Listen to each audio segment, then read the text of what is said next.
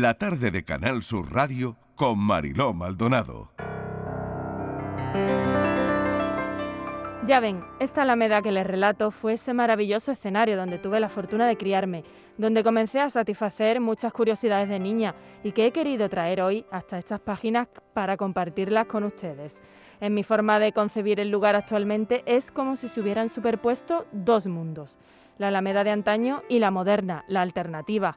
Hubo unos años, sobre todo desde los ochenta y tantos hasta aproximadamente el 95, en que precisamente la gente se vestía de progre para ir al mercadillo, que comenzó a ponerse por estas mismas fechas, y quien no iba acorde con la progresía desentonaba. Creo que en aquel momento lo que se había ganado en progresía intelectualoide, repelente a más no poder, de soltar frases impactantes y de aparentar lo que no se era, había perdido de encanto.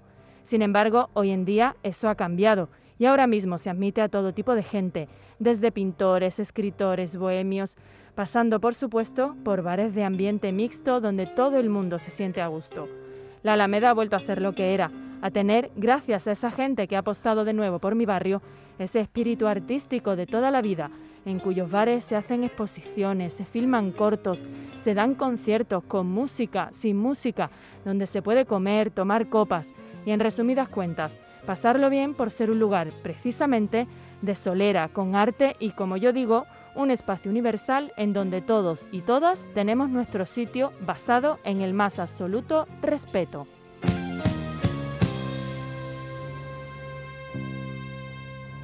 La luna se levanta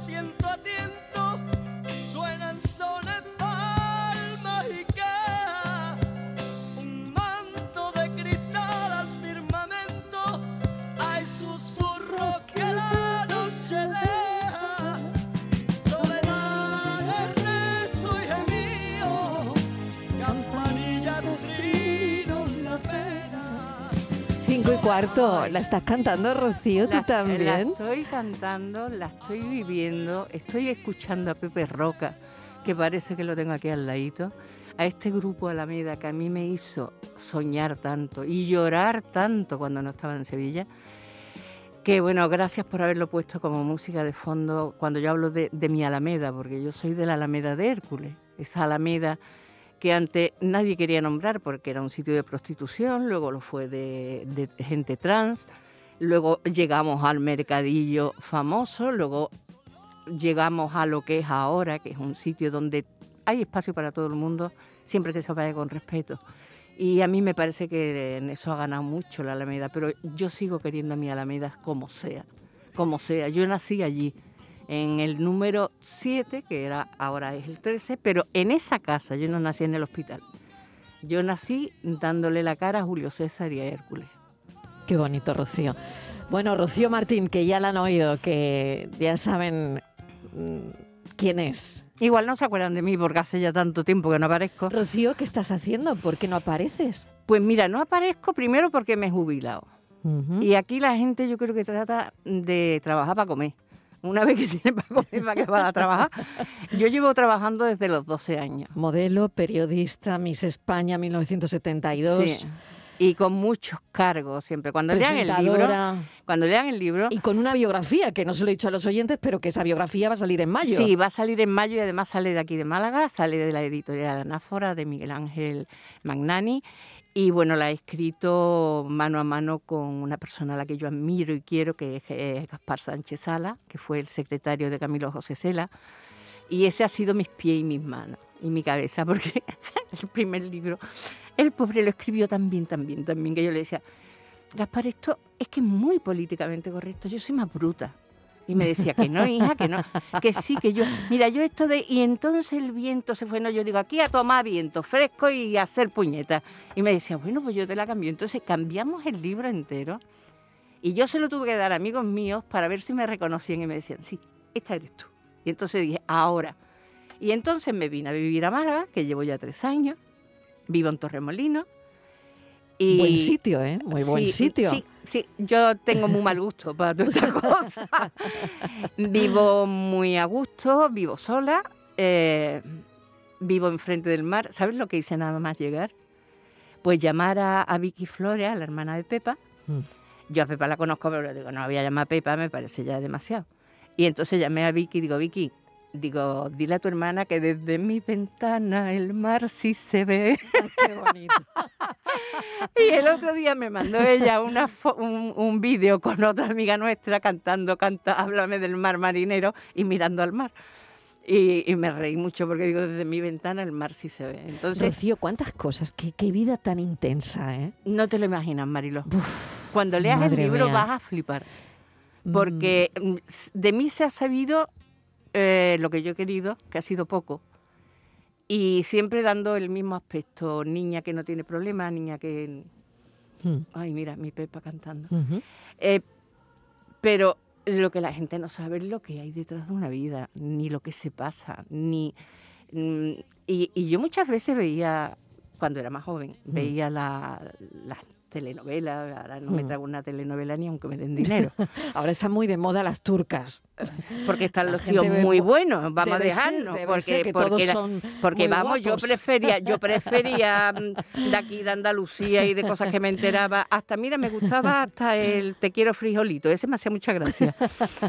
Y- pero vamos, yo no me trago. Pero yo veía las telenovelas y yo decía, esto no es nada.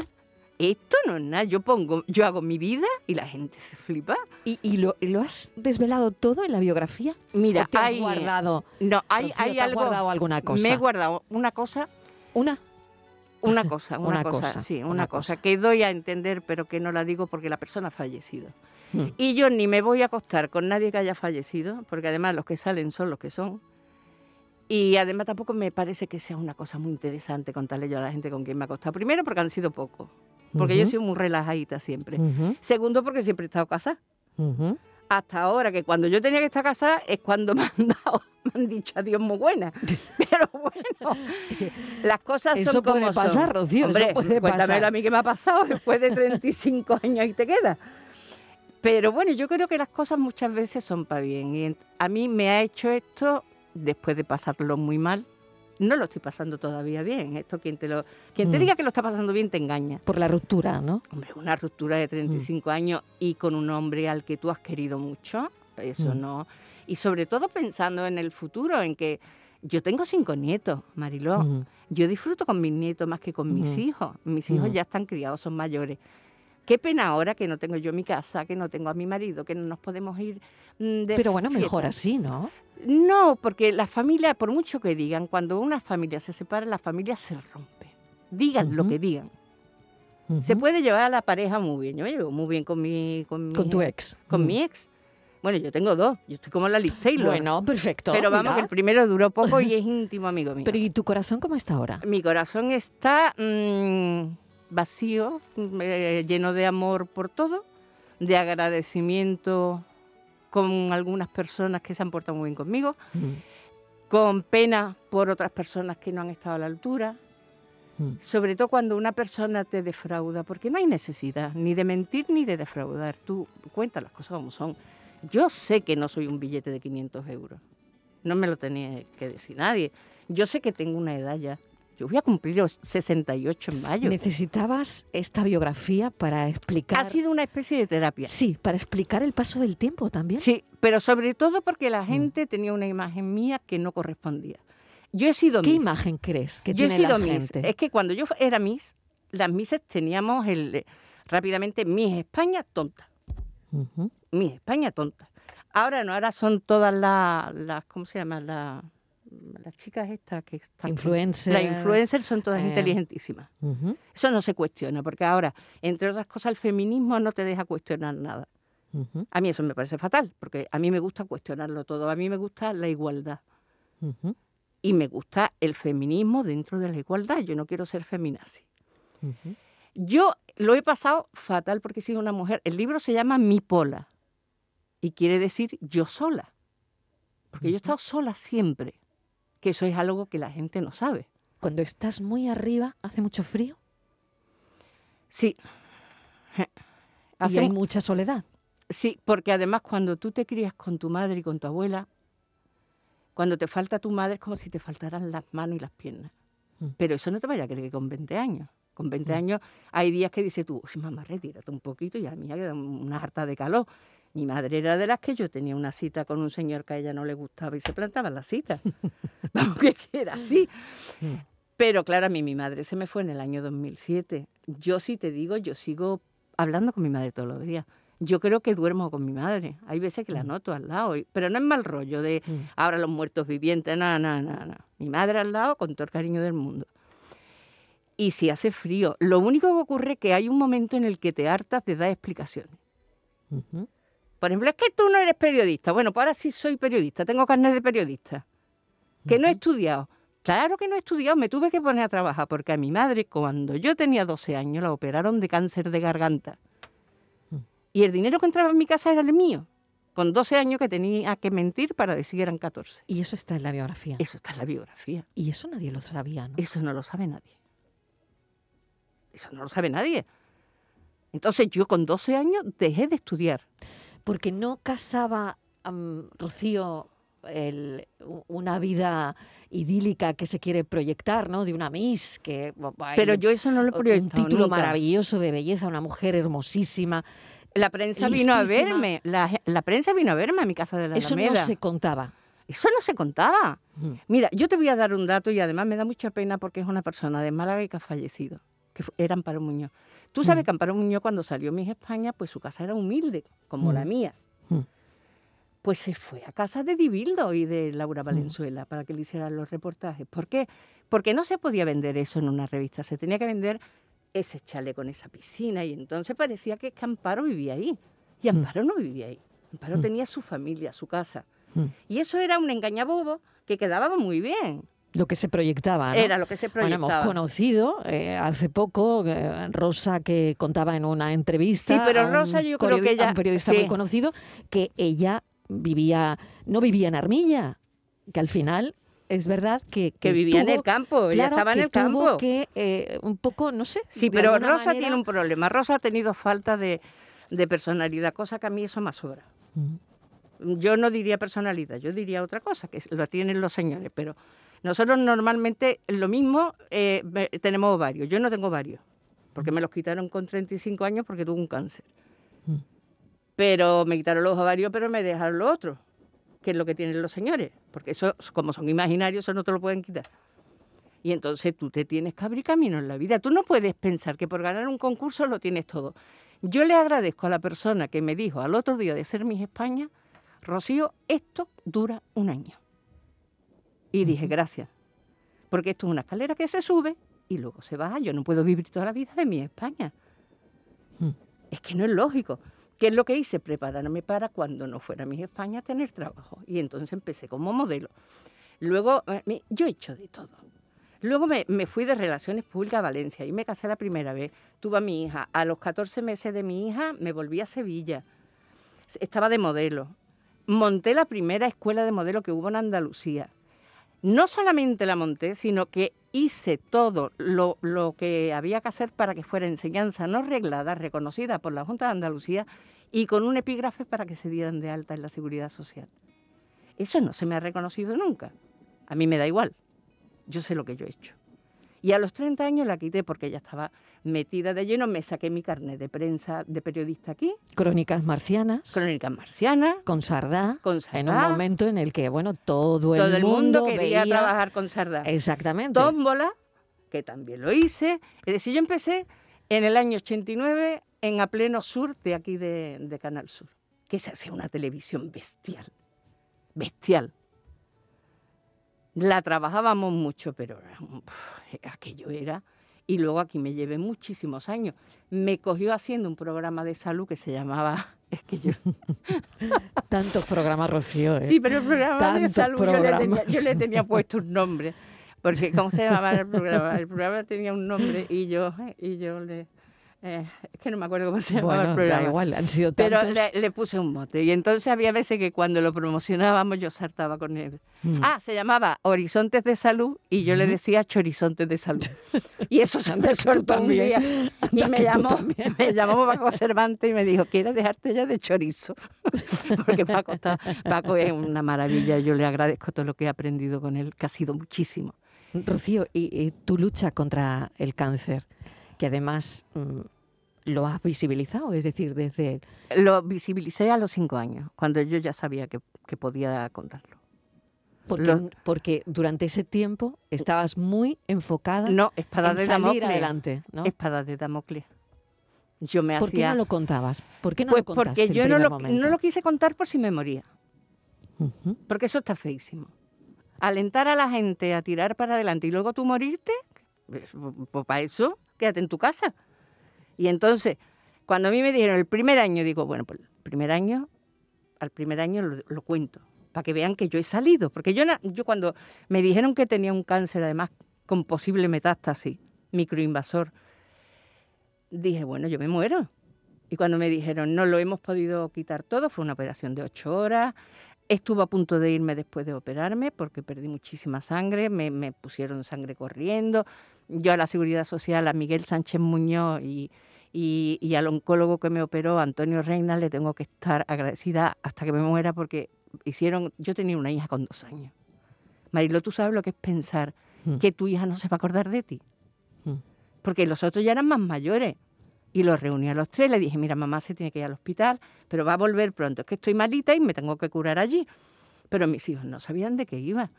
Y yo decía, yo, ¿cómo me voy a morir con, con mi Alejandra que tiene dos años y pico? Que no se va a acordar de mí, no, no sabe ni mi voz cómo, cómo, cómo sería. Y le eché mucho, le eché mucho ovario. Luego me mandaron a Valencia a darme radio, eso fue tremendo, eso fue, yo decía, esto lo han inventado los chinos, porque esto es un martirio chino, eso era tremendo, tremendo. Con decirte que yo la primera vez dije, no vuelvo, no vuelvo, no vuelvo, no vuelvo, no vuelvo, aunque me muera, no vuelvo. Y el que era mi marido entonces me metió en, la, en, la, en el tren, me trajo a Málaga y me llevó al Torre Quebrada, que sabía que era donde yo estaba más a gusto. Me pegué allí cuatro o cinco días hasta que se me olvidó todo, aunque yo no me acordaba de casi nada, y me dijo que tenía que volver y volví. Pero bueno, no te puedo imaginar, es decir, ve- porque te estoy hablando de hace 35 años. Claro, Entonces, es, que eran, no eran como ahora, era ahora todo es mucho más fácil. invasivo. Claro, claro. Y entonces, bueno, pues salí de ahí, lo visibilicé a los 10 años porque me estuvieron engañando, al año. No, a lo- al año no, a los 3 años. ¿A los 3 años? Sí, a los 3 años todavía. Y todo eso con tus mm, eh, evaluaciones que yo me, me hacía, la citología me sentaba, me empezaba a mover de delante a atrás y así me llevaba tres días sin comer, sin dormir, sin nada, hasta que me, Hasta que da- te daban hasta el que me llamaba y me decía, Rocío, negativo todo. ¡Ay! Me, iba, me acuerdo una vez en Navidad que me fui a la calle Sierra a cantar villancico con Mm. los grupos que había allí. Loca perdida. Porque eso era de verdad de volverte loco. Era espada de Damocles, ver la expo y tú decís, ¿veré yo la expo? Mm. Igual no llego. Eso es tremendo. Eso, la persona que lo esté pasando, y si lo ha- hay alguien que nos escucha y lo está pasando, échale lo que tú sabes, porque eso se vence con la mente. La mente es más fuerte de lo que nos imaginamos. Aunque te digan que te estás muriendo, vale, pues si te estás muriendo, que te dejen de dar cosas. Porque si te estás muriendo, que no te den más nada, que no te estropeen más. Pero si hay un 1% de que tú salgas, la mente, yo puedo, yo puedo y yo puedo. Y agárrate a lo que tengas, pero agárrate, porque tú sales. Lo mismo que salí yo y lo mismo que salió mi madre. Y eso es así. En esta vida hay que echarle muchas narices. La vida no te da nada, f- no te da nada fácil. ¿Cómo es tu vida ahora, Rocío? Mm, rara, ¿Por qué rara? porque vivo sola. ¿Y cómo llevas la soledad? La llevo bien, pero de vez en cuando echo de menos a mis hijos, a mis nietos. Es que tengo unos nietos. Echo de menos también una pareja. Eso no tanto, porque las parejas dan mucha guerra y más cuando nos ponemos ya mayores. Pero bueno, no te voy a negar que sí la echo de menos, porque yo mi vida ha sido siempre en pareja. Ujú. Pero bueno, también he descubierto lo que es vivir sola. Aunque yo en parte siempre he vivido sola. Marilo, no, no, no he sido una mujer a la que hayan acompañado. En nada. ¿Te has sentido sola entonces? Siempre. Acompañada, que era peor. Ujú. Porque cuando estás acompañada y te sientes sola, eso es malísimo. Casi peor, ¿no? Es lo peor. Rocío, mm, en la biografía va a estar todo esto que estamos más. avanzando y más. Y más. Todo esto y más. Em, ¿Qué le dirías a una persona que gana un título de belleza que no sirve para nada. Hoy día. Que- ese que no sirve para nada. Ya hoy en día no. Hay que ser influencer. Y hacerte, menos en el váter haciendo pipí y caca, foto en todo.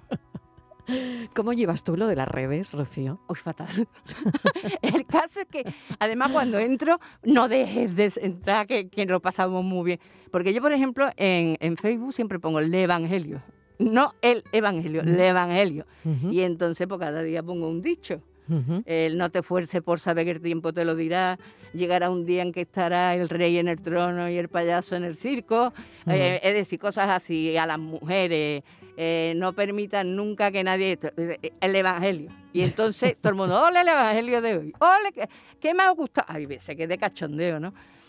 Y el que no termino de coger bien el Instagram, porque como hay tanto, yo eso de hacerme fotos y plantarlas allí como que no. Entonces ahora tengo a Miguel Ángel, que es buenísimo, mi, mi- mi primo de, de Ana Mañani, que yo estoy encantada con él, porque yo a Ana Mañani la, la adoraba, que ese es el que sube todas las cosas. Porque Claro. si yo tuviera que subirla, ay, no se sube nada. Bueno, eh, tengo aquí una convocatoria el 2 de abril, que es sábado, En el pez de espada. en el Pez de Espada, buen sitio, en Torremolinos, donde eh, Rocío va a haber una hay un coloquio de mucha gente interesante, escritores. Sí, hay mucha, Cuéntame muchos un poco y escritores. oye, si la gente quiere ir a verte, Claro, a, ir ver, a no, verte y a, allí, a ¿no? verme a mí, a ver a, los realmente importantes, que son mis compañeros, que tienen libros y que son gente inteligentísima y hay mujeres maravillosas. Yo voy a, digamos, tú que entiendes el lenguaje de Sí. la profesión, a cebar el libro, que es una manera de que mis compañeros sepan que por fin va a salir ya y, y- y estar con ellos y aprender de ellos, porque yo ahí soy una neófita y yo tengo que agarrarme... Y... ¿Qué es lo que más te gusta de esa biografía que va a salir en mayo, Rocío? ¿Y hay alguien a, a- a quien le pueda molestar esa biografía? Sí, pero como no lo nombro, no creo que le moleste mucho. Eh, a ver, te lo digo así de claro. Lo mejor de esa biografía es que la gente van a saber quién soy yo. Porque y nadie... tenías ganas Sí. de que la gente Sí, sí, porque... supiera quién es Rocío. Y lo que he hecho, y lo que he hecho muchas veces he buscado, ha sido una, una vida de intensa búsqueda, de, eh, pero de búsqueda de, de, de, de- de- tuya, de, de, de gente que tiene que ver contigo y que no ha estado nunca y que tú la has necesitado. Mm. Y, y cómo poco a poco lo he ido consiguiendo todo. Y, y ha habido también, eh, por ejemplo, cuando me hablan del Me Too, digo, el Me Too ha existido toda la vida de Dios. Toda la vida de Dios ha existido. ¿Tú te has sentido Hombre, acosada? tanto. Sí. Hombre, y tanto. Mm. Hombre, y tanto. Ah, No solamente acosada, yo, yo me he sentido peor. Pero eso es lo único que no voy a hablar, porque esa persona ha muerto. Mm. Y entonces, como no está para darme la, la, la respuesta, no, no lo hago. Pero vamos, que eso yo y cualquiera que haya salido en los años 70, que es que, vamos a ver, había productores que tenían una cama de muebles en su despacho, que estamos hablando? ¿Es que somos tontas o...? Mm. Porque a mí me hace gracia cuando, ay, no, yo. Pero no, vida". no, no se denunciaba. No se podía denunciar No porque se escuchaban. No, No, es que no, si es que tú ibas a la Mm. policía y decías, ¿qué me pasa esto? Pues, ah, lo habrás hecho. Qué horror. Pero eso lo hacían hasta las madres. ¿eh? Mm. Cuando tú llegabas, yo he visto a señoras que han llegado a su casa y le han dicho, mamá, que mi marido me ha pegado. ¿Por qué lo habrás hecho? Qué horror. Que por Dios, por los clavos de Cristo, a mi De hija le pegan y es que, lodos, es que ¿no? no le queda, a, a, Mm. a mi yerno no le queda tierra para correr. Mm. Eso te lo digo ya. Rocío, qué bien que todo esté cambiando, ¿no? Y que... Sí, cariño, además de verdad. Sobre todo, eh, a mí ya no me queda mucho, pero la- em, eh, yo veo a mis nietas y a mí me encanta ese carácter que tienen desde chica. Ves a la que es la princesa de Disney, que es yo, abuela, te quiero, desde el firmamento y con mi, con mi esto, con mi unicornio y tal. Y luego tienes a la otra que con dos años y pico, cogió un día que estaba yo por allí y dice, Abu, digo, ¿qué dice? Mi cuerpo dice que no quiere recoger más. ¿eh?". y ahí tú te paras y dices, ¿ahora qué hago? ¿Ahora qué hago? Y te Qué la tienes que comer. Rocío, te agradezco muchísimo la visita y Ay, y yo a ti, Mariló, gracias se me ha por esta, pasado por esta rápido. charla. Llevamos casi media hora charlando. Pero, de es que verdad. Es, una vida, es una vida intensa, muy intensa. ¿eh? Oye, tienes que venir a... Claro que voy. te tengo claro un que libro. sí, claro tengo que un sí. libro Claro que sí. para ti. Pues ahí estaré. El sábado 2 de abril, no, eh, el libro se presentará sobre mayo. sobre mayo. Y el sábado de abril es la cita, el encuentro Ahí. Mercado Literario en el Espada. Estarán todos mis compañeros, estaré yo también, lo pasaremos muy bien y sobre todo aprenderé de ello, que siempre hay que aprender. Mil gracias, Rocío Martín. Un placer. A ti, Mario, un placer.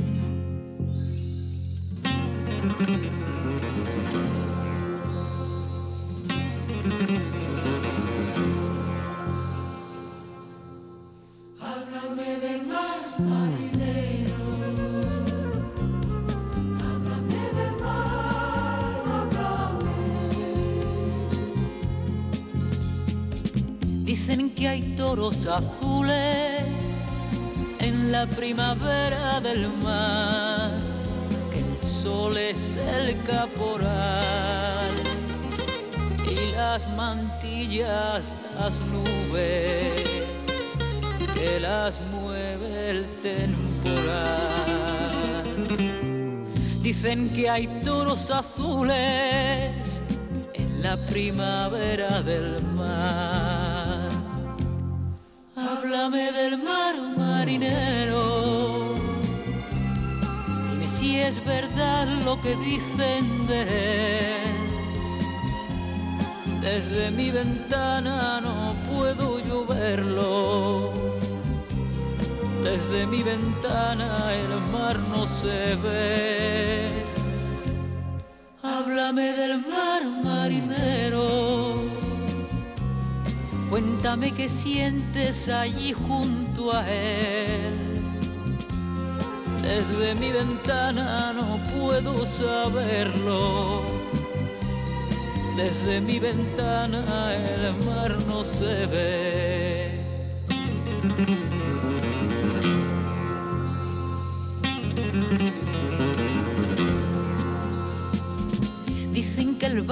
Navega. La tarde de Canal Sur Radio Con Mariló Maldonado. También en nuestra app y en canalsur.es.